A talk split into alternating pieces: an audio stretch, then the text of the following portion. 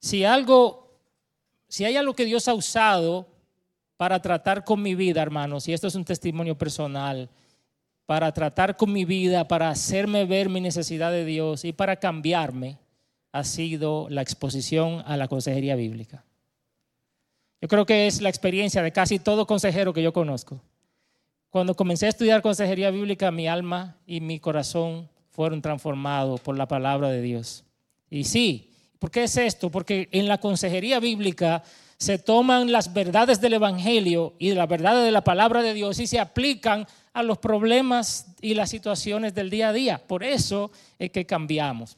Es la teología puesta en práctica. La teología puesta en práctica. Así que hermano, cuando tú estés aquí sentado escuchando las clases de consejería, no, no, solamente pienses en cómo yo voy a ayudar al otro, piensa en primer lugar cómo yo me voy a aconsejar a mí mismo, cómo esta palabra me va a cambiar a mí. Y luego también, cómo voy a usar esto para bendecir a una persona a mi alrededor. En consejería bíblica hay una frase, y pueden verlo en sus notas, muy conocida, que dice, hacemos lo que hacemos porque queremos lo que queremos. Hacemos lo que hacemos porque queremos lo que queremos. En otras palabras, nuestras decisiones están controladas por nuestros deseos más profundos. ¿Está de acuerdo con eso? Nuestras decisiones están controladas por nuestros deseos más profundos. Es decir, una cosa es lo que yo sé con mi cabeza que es lo correcto y otra cosa es lo que yo deseo hacer. ¿Sí o no? ¿No nos vemos en esa encrucijada constantemente? Hay una salsa que dice, le grita el corazón y, dice, pero le grita la conciencia. ¿Se ha dado cuenta? Hay una cosa que es lo que el corazón quiere o es lo que el deseo suyo es. Y otra cosa lo que la conciencia le dice. Esto es lo correcto, pero a veces no queremos hacer lo correcto. O solo me pasa a mí. También es cierto, hermanos, que muchas veces tenemos dos deseos encontrados. ¿A quién le ha pasado que tiene dos deseos encontrados? Quiere hacer esto, pero quiere hacer lo otro. Y son deseos que probablemente se oponen entre sí. Quiero hacer lo correcto, pero también quiero disfrutar del placer de hacer lo que me gusta, aunque no sea correcto. Por ejemplo, quiero servir a mi esposa ayudándole con algo en la casa, pero también quisiera no tener que hacerlo para quedarme descansando y viendo el, partido. Entonces ahí están dos deseos. Yo quiero ayudarla, pero al mismo tiempo quiero ver este juego de Licey y Águila donde Licey está ganando a las Águilas.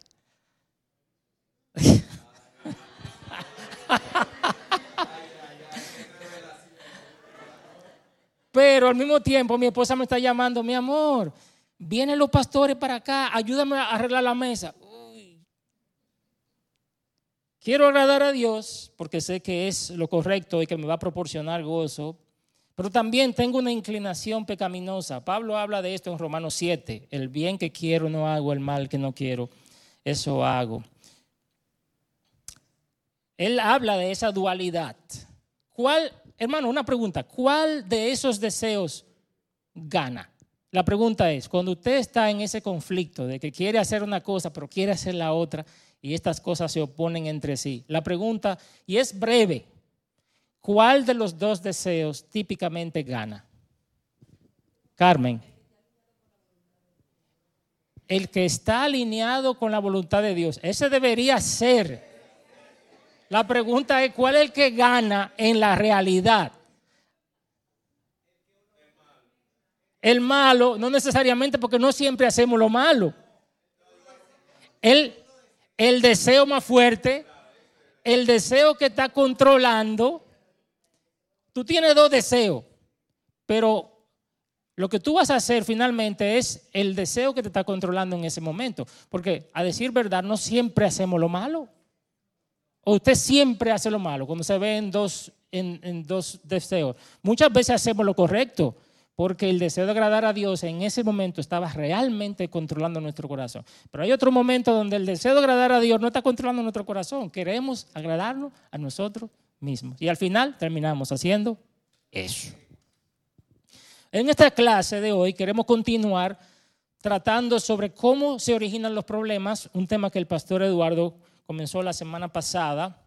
Y hoy queremos hablar acerca de el control del corazón. ¿Cómo se originan los problemas o cómo se producen los problemas? El control del corazón.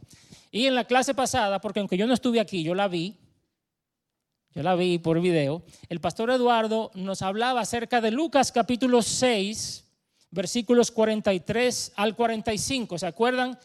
El árbol bueno no puede producir fruto malo, produce buen fruto. Y el árbol malo no puede producir buen fruto, produce fruto malo. Y la aplicación de esto que Jesús le da es la siguiente.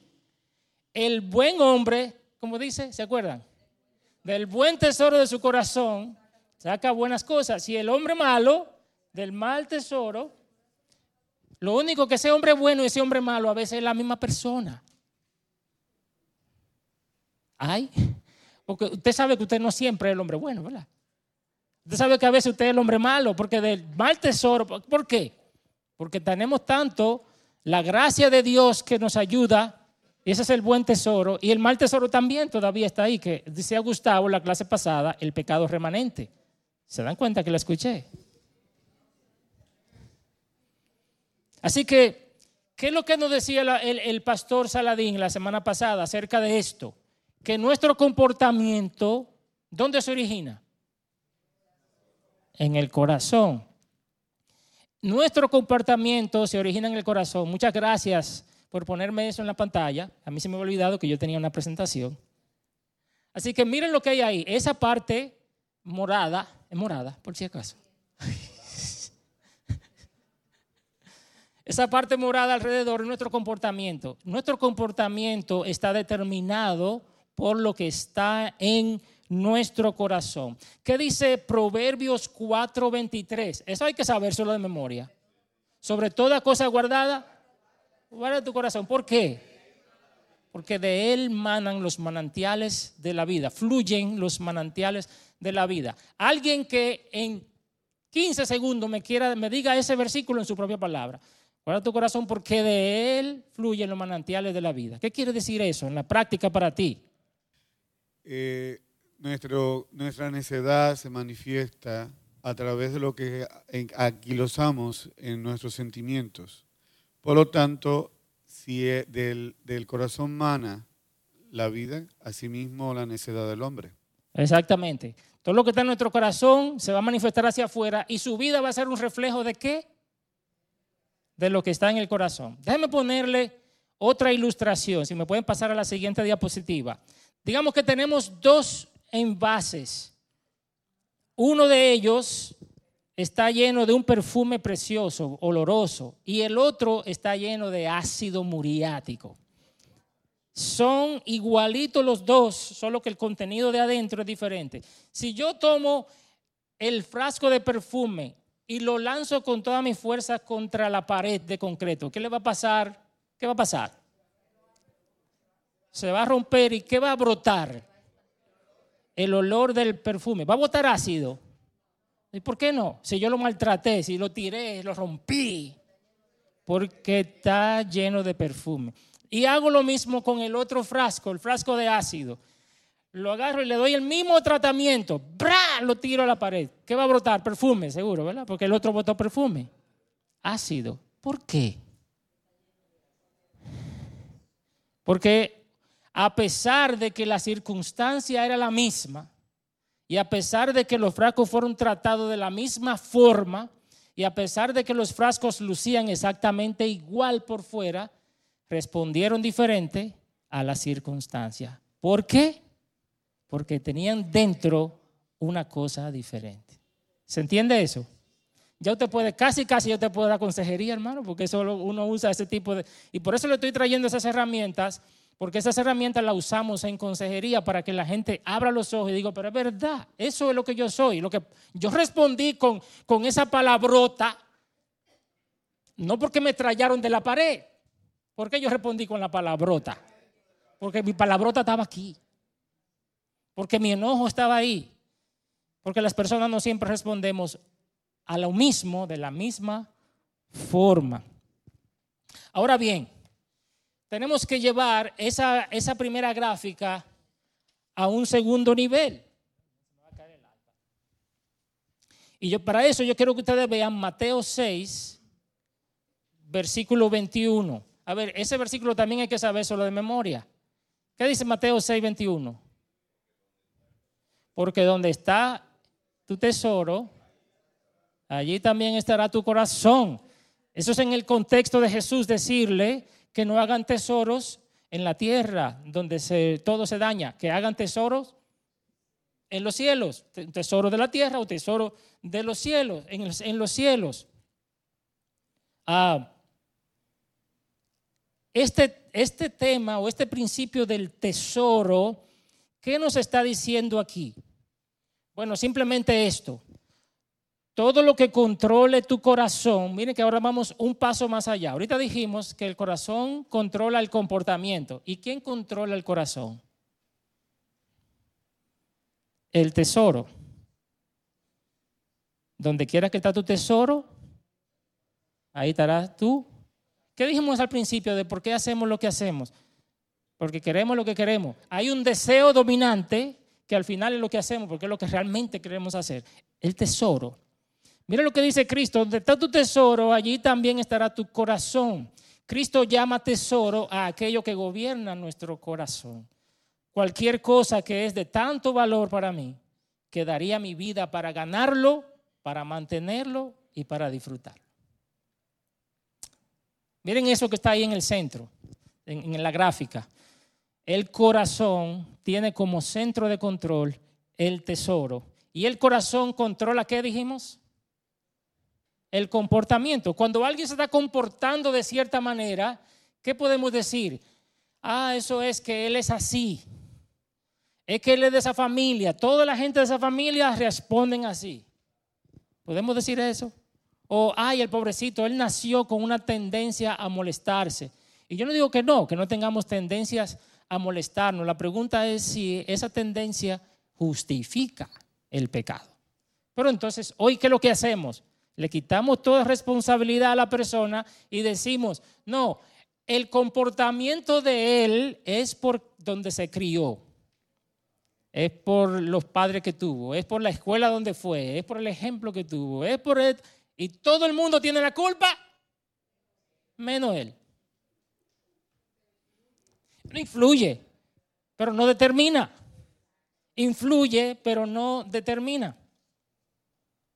Algunos principios aquí están en sus notas sobre lo que es el tesoro en el corazón. Primero, toda persona está buscando algún tesoro. Jesús no dice aquí que tener un tesoro sea malo. Él está asumiendo donde está tu tesoro. Él está diciendo, todo el mundo busca algo. Todo el mundo tiene un tesoro.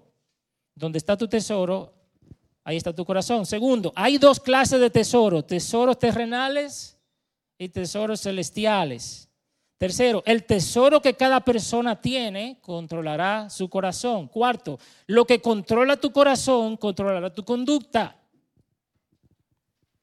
Quinto, puedes darme, puedo darme cuenta de cuál es el tesoro de mi corazón. ¿Cómo me doy cuenta? Viendo qué es aquello que más valoro. ¿Qué es lo que te levanta de tu cama todos los días? ¿Qué te da razón para vivir? ¿Qué es aquello a lo que tú le pones más corazón? Ese es tu tesoro. Yo te hago la pregunta ahora. Te hago una pregunta. Si nuestro tesoro es Cristo, ¿cómo será nuestra conducta? Acuérdense que estamos hablando de que hay una conexión entre tesoro, corazón y conducta o comportamiento. Si nuestro tesoro es Cristo, Pregunta aquí, ¿cómo será nuestra conducta? Sí, pero ¿qué significa semejante a Cristo? Como la de Cristo. ¿Qué es? Será una buena conducta, una conducta bíblica, será una conducta conforme al fruto de quién? Oh, del Espíritu Santo. Y esta pregunta es personal, no tienen que contestarla, pero te pregunto a ti, ¿qué es aquello que más valoras? ¿Qué es aquello que te da razón para levantarte todos los días? ¿Qué es aquello a lo que tú le pones más entusiasmo? En la práctica, no me diga, mira el Señor, ok, si yo voy y me meto en tu casa y ando contigo 24 horas, 7 días a la semana, yo terminaré diciendo, es cierto. El Señor es lo que lo hace levantarse todos los días, el Señor es el anhelo de su corazón. Yo lo, sí, sería así, No lo sé, porque tendría, tendría que meterme en tu vida, adentro de tu corazón y de tus pensamientos. Pero es una pregunta para cada uno de nosotros. Yo me la estoy haciendo también. Este es nuestro primer punto. Segundo punto, la raíz del conflicto. Quiero que vayan conmigo a Santiago capítulo 4. El resto de la clase vamos a estar estudiando Santiago capítulo 4, versículos del 1 al 10. ¿Cuál es la fuente de nuestros conflictos? Dice Santiago, en Santiago capítulo 4, versos 1 y 2. ¿De dónde vienen las guerras y los conflictos entre ustedes? ¿No vienen de vuestras pasiones que combaten en sus miembros? Ustedes codician y no tienen, por eso cometen homicidio. Son envidiosos y no pueden obtener y por eso combaten y hacen guerra. ¿Dónde, ¿De dónde vienen los conflictos? La mayoría de las personas tendemos a culpar a otros por nuestros problemas. Tendemos a culpar al otro por el conflicto. Ver el pecado siempre fuera de nosotros, tendemos a desviar la responsabilidad. ¿Por qué reaccionaste así? Me preguntan. Porque me provocaron. Yo reaccioné así porque me provocó. ¿Por qué tú le diste un trompón? Bueno, porque él me dijo tal cosa. Ella me hizo enojar. Ay, estaba muy estresado. ¿Usted ha oído esa respuesta? Ese día yo estaba muy estresado. La verdad te digo, tenía muchas cosas. En el trabajo pasaron un montón de situaciones y cuando me dijeron eso,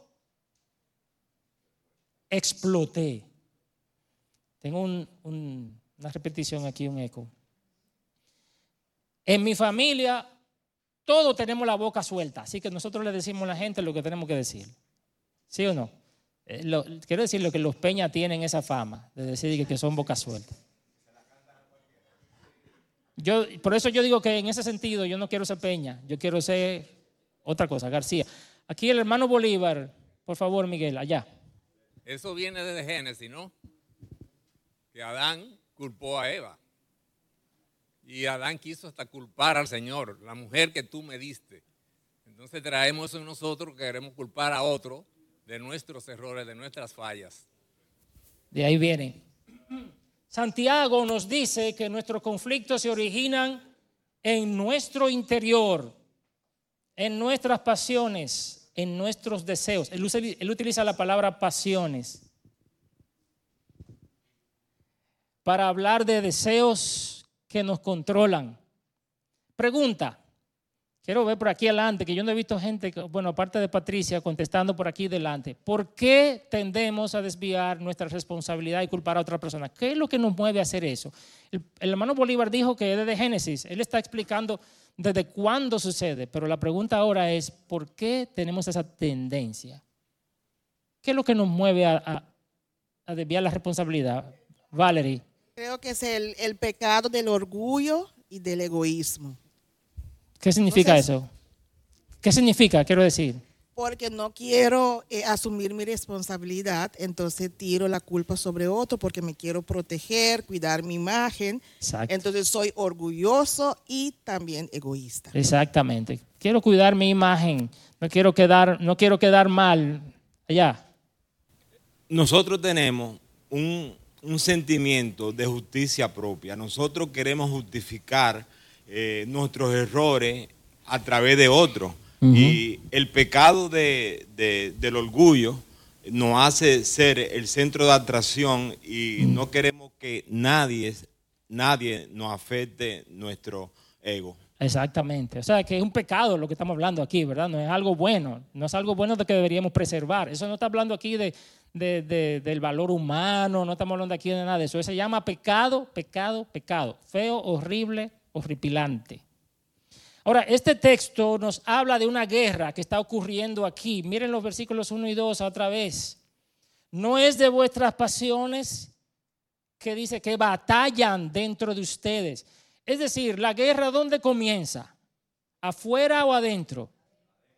Usted está viendo el problema de afuera, pero ese problema comenzó a dónde? Adentro. La guerra que se está dando adentro en los deseos que quieren controlar nuestra respuesta se manifiesta afuera en otra guerra. Y siempre el punto es el control. ¿Cuál es el punto de la guerra? Controlar. Yo quiero controlar lo que está pasando a mi lado, yo quiero controlar mi imagen, yo quiero controlar lo que la gente piensa de mí. y además quiero que pase lo que yo quiero que pase para que yo pueda obtener el deseo de mi corazón. Así que cuando el deseo gana adentro, entonces gana, quiere ganar afuera. Tú quieres A y yo quiero B. Y yo comienzo a justificar porque yo quiero B y tú comienzas a justificar porque tú quieres A. Y ahí comenzamos. Y ahí se da el conflicto. Una guerra de deseos, una guerra de pasiones. La raíz de nuestros conflictos son los deseos que combaten dentro de nuestro interior y que entran en conflicto con los deseos y pasiones de las demás personas. que no estamos hablando aquí de un ángel contra un ser humano, son dos seres humanos que son dos pecadores los dos. Y hermanos, todo comienza con un deseo normal. Aquí no estamos hablando de un deseo maligno. Comienza con un deseo sencillo y normal que lo elevamos al nivel de la codicia y que si no logro obtenerlo, entonces estoy dispuesto a pecar. Si alguien se interpone entre mí y mi deseo, entonces le hago la guerra y estoy dispuesto a destruir a esa persona con tal de conseguir lo que anhelo. Ahora sí, miren el, enfoque aquí, el enfoque bíblico de la idolatría, de la cual también el pastor Eduardo habló en otros pasajes, cómo la presenta Santiago. En el corazón del hombre, ahí está la imagen del hombre, hay deseos, hay necesidades, pero todo eso está permeado por el pecado. El ser humano no es una tabla rasa, no viene, no viene moralmente neutral, no viene bueno de naturaleza, viene dañado. Todas sus necesidades y todos sus deseos, a pesar de que son reales, están afectados. ¿Por qué? por el pecado. Usted no tiene un deseo puro y santo. Usted tiene un deseo que se mancha desde que sale. Por eso necesitamos a Cristo. Amén. Y por eso el Señor lo envió. Gloria al Señor por Jesucristo. Ese deseo, que puede ser un deseo válido, lo elevamos a un nivel del ídolo. ¿Ve el torito ahí? ¿Ve ese toro? Y si no lo consigo, ¿qué pasa? enojo, pelea, pecado. Y al final, ¿cómo le llama Santiago a eso? Adulterio espiritual. ¿Va conmigo en el diagrama? Sí.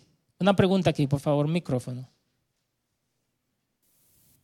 El, el deseo es el ídolo o el ídolo es lo que hace que el deseo tome proporciones pecaminosas. Bueno, ¿qué es? Al final de cuentas, ¿qué es lo que yo deseo?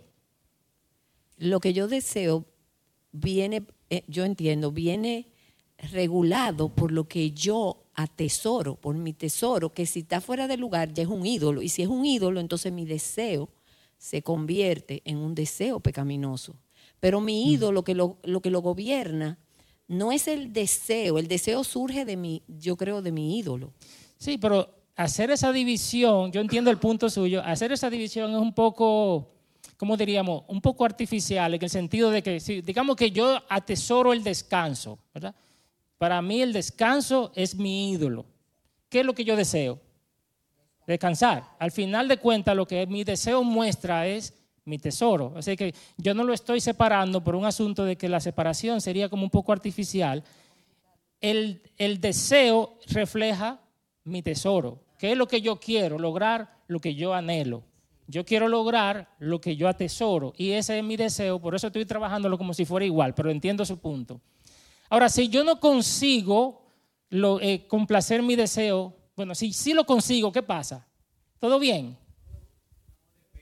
Todo bien. Mira lo que dice la gráfica ahí. Si lo consigo, pongo mi deleite y mi confianza en eso y al final, ¿cómo se llama también? Adulterio espiritual. O sea que yo adultero espiritualmente si lo consigo y si no lo consigo también. ¿Por qué? Porque he elevado un deseo normal a la categoría de Dios con D minúscula y eso es la idolatría. Y fíjense, hermano, las personas reaccionamos de manera diferente cuando no obtenemos lo que queremos. Todo el mundo reacciona igual. Aquí se va a manifestar cuál es tu tendencia pecaminosa. Vamos a decir lo siguiente. Digamos que tú estás queriendo ser aprobado por algo que tú hiciste, ya sea por tu cónyuge, por tu compañero de trabajo, por tu jefe, por alguien, por tus hijos. Tú quieres que te aprueben, que tú quieres que te digan que lo hiciste bien, tú quieres que estén de acuerdo contigo. Ese es tu, tu anhelo. ¿Cuál es tu, cuál es tu ídolo? la aprobación de los demás para contigo. ¿Está bien? Ahora, si la persona no te lo da, las personas respondemos diferente a eso. Los que tienen problemas con la ira, ¿cómo responden? Con rabia. ¿Por qué? Porque tú no estás de acuerdo con él, porque él quiere que tú le digas lo que él hizo bien. A ver, Luis Felipe. Hay un libro. Súbelo un poco más. Hay, hay, un libro muy bueno del pastor Alasdair Groves que tuvimos una conferencia donde el pastor Eduardo estuvo participando que se llama Desenredando las Emociones.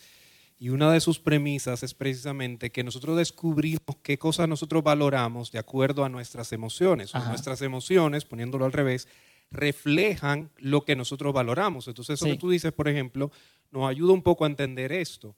Si yo me airo por algo, significa que yo tengo un ídolo y eso me ayuda a identificar cuál es ese ídolo. Quizá el ídolo es mi orgullo, quizá es que yo quiero tener una buena reputación y cuando alguien me ofende, entonces eso muestra dónde están mis ídolos. Si es la ansiedad, si es las preocupaciones, si es la depresión, la tristeza, eso muestra qué cosas a qué cosas yo le estoy dando valor y dónde están los ídolos en mi corazón. Por eso digo que nosotros reaccionamos diferente.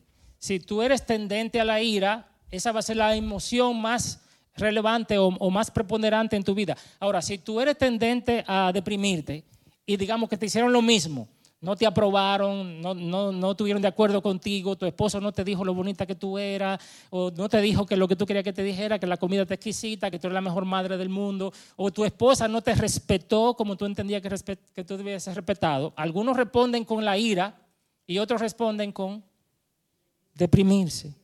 Se cierran, se sienten que no sirven para nada, o que la otra gente no lo tratan como... O tal vez otras personas responden con el resentimiento siempre me trata así. Yo sé que eso es lo que Él piensa de mí. Por eso es que yo...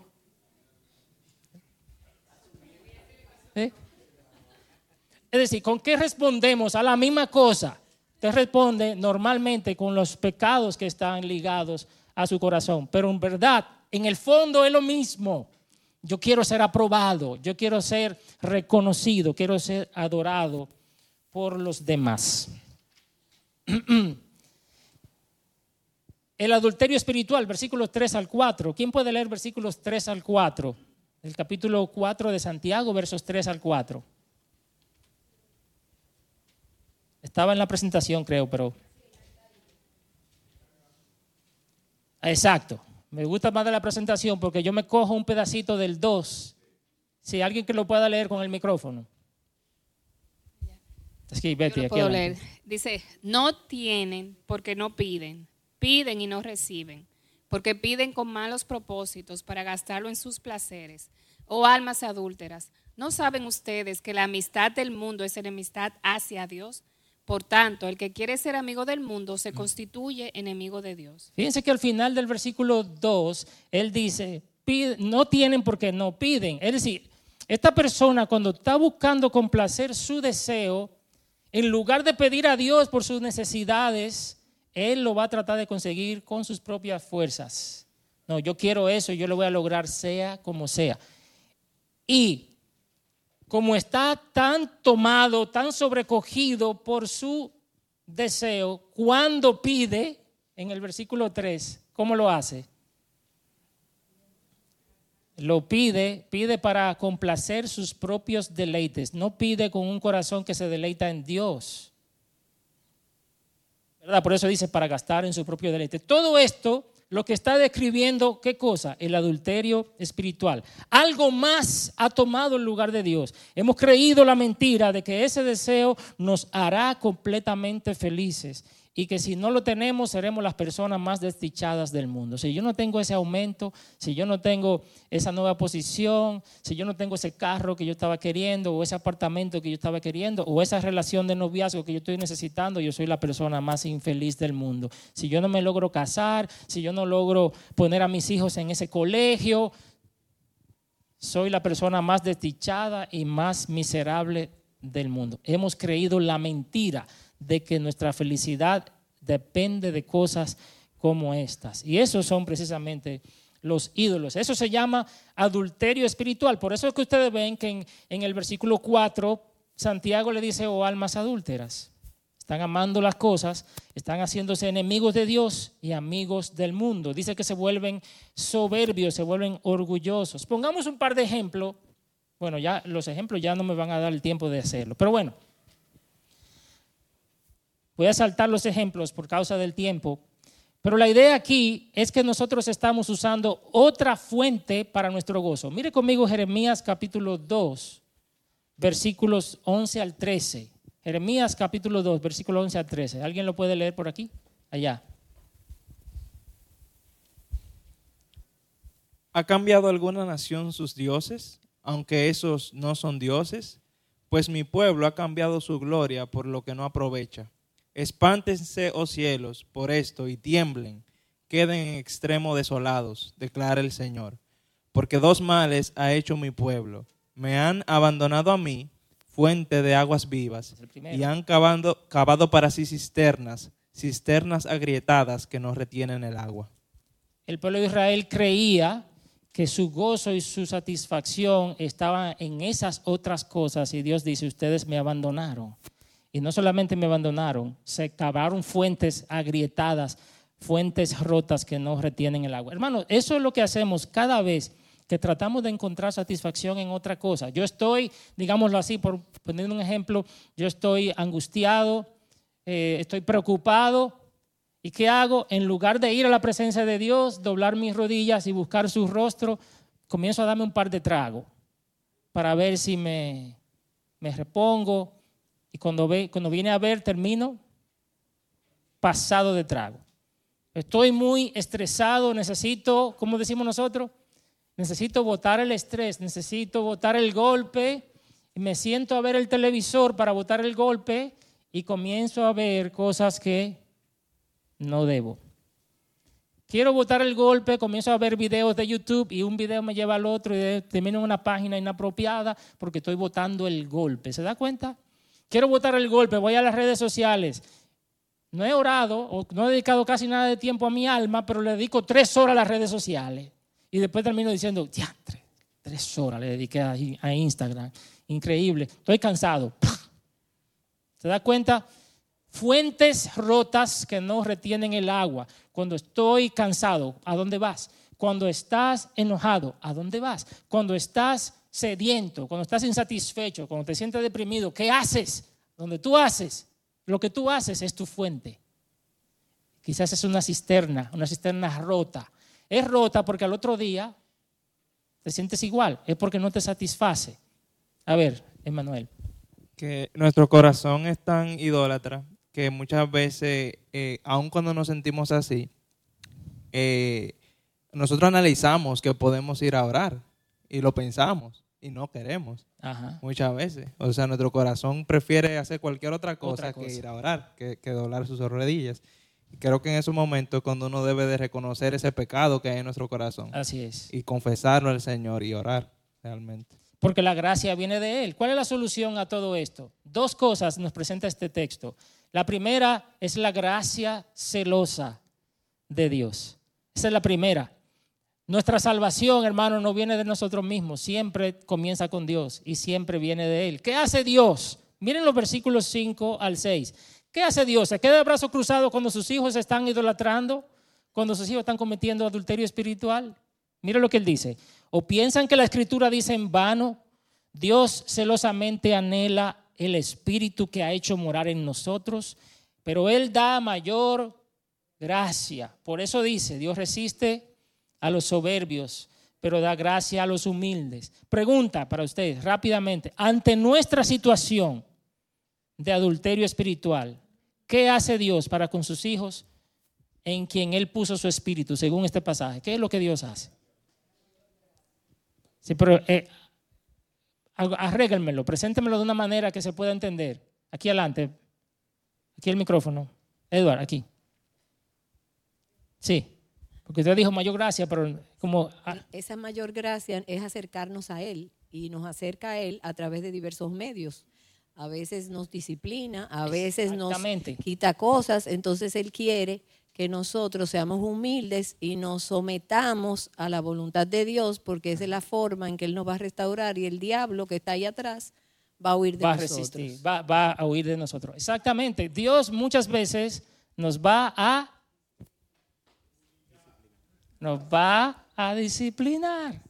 Muchas veces Dios nos va a reprender y por eso usted se siente mal, usted se siente que hizo lo, lo incorrecto. La gracia de Dios es la que nos vuelve a Él, la que nos trae a Él. Mira lo que dice Tito 2, 11. La gracia de Dios se ha manifestado trayendo salvación a todos los hombres, enseñándonos que negando la impiedad y los deseos mundanos, vivamos en este mundo sobria, justa y piadosamente. La gracia de Dios es la que nos da la capacidad para decir no al pecado. Y Él da gracia al humilde. Por eso, ahora viene la parte nuestra. Dios da su gracia. ¿Cómo debemos responder nosotros? Versículos 7 al 10. Por tanto, sométase a Dios. Estamos hablando del adulterio espiritual. ¿Qué hago cuando ya lo he cometido, hermano? La gracia de Dios me trae. ¿Qué yo ¿Cómo tengo que responder? Sométanse a Dios, resistan pues al diablo, es decir, la tentación del enemigo, y huirá de ustedes, así como Jesús la, la, resistió. Acérquense a Dios. Ve, ve que hay diferentes pasos que Él nos está dando. Someternos a Dios, resistir la tentación, acercarnos a Dios y Él se acercará a ustedes. Limpien sus manos, es decir, es decir, abandonar el pecado. Si tú estabas pecando, ¿qué tienes que hacer? Límpiate tus manos. No sigas haciéndolo. Y también la duda. Ahí dice, los de doble ánimo purifiquen sus corazones. Él habla de los de doble ánimo en el, en el capítulo 1. ¿Quiénes son los de doble ánimo? Los que dudan. Dice el versículo 9, aflíjanse, lamentense y lloren. Esa es la tristeza según Dios, de la cual habla Pablo en 2 Corintios 7, 10, ¿se acuerdan? La tristeza según Dios produce salvación, la tristeza según el mundo produce muerte.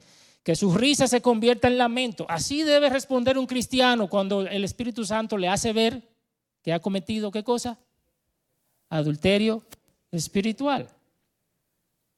Dice que su risa se, se convierta en lamento y su gozo en tristeza. Humíllense en la presencia del Señor y Él los exaltará. Así se obtiene el mayor gozo. Tú estás pensando que tu gozo está en aquello que tú estás persiguiendo y la palabra de Dios dice, no, mira, humíllate delante de Dios y Él verdaderamente te va a exaltar en su tiempo.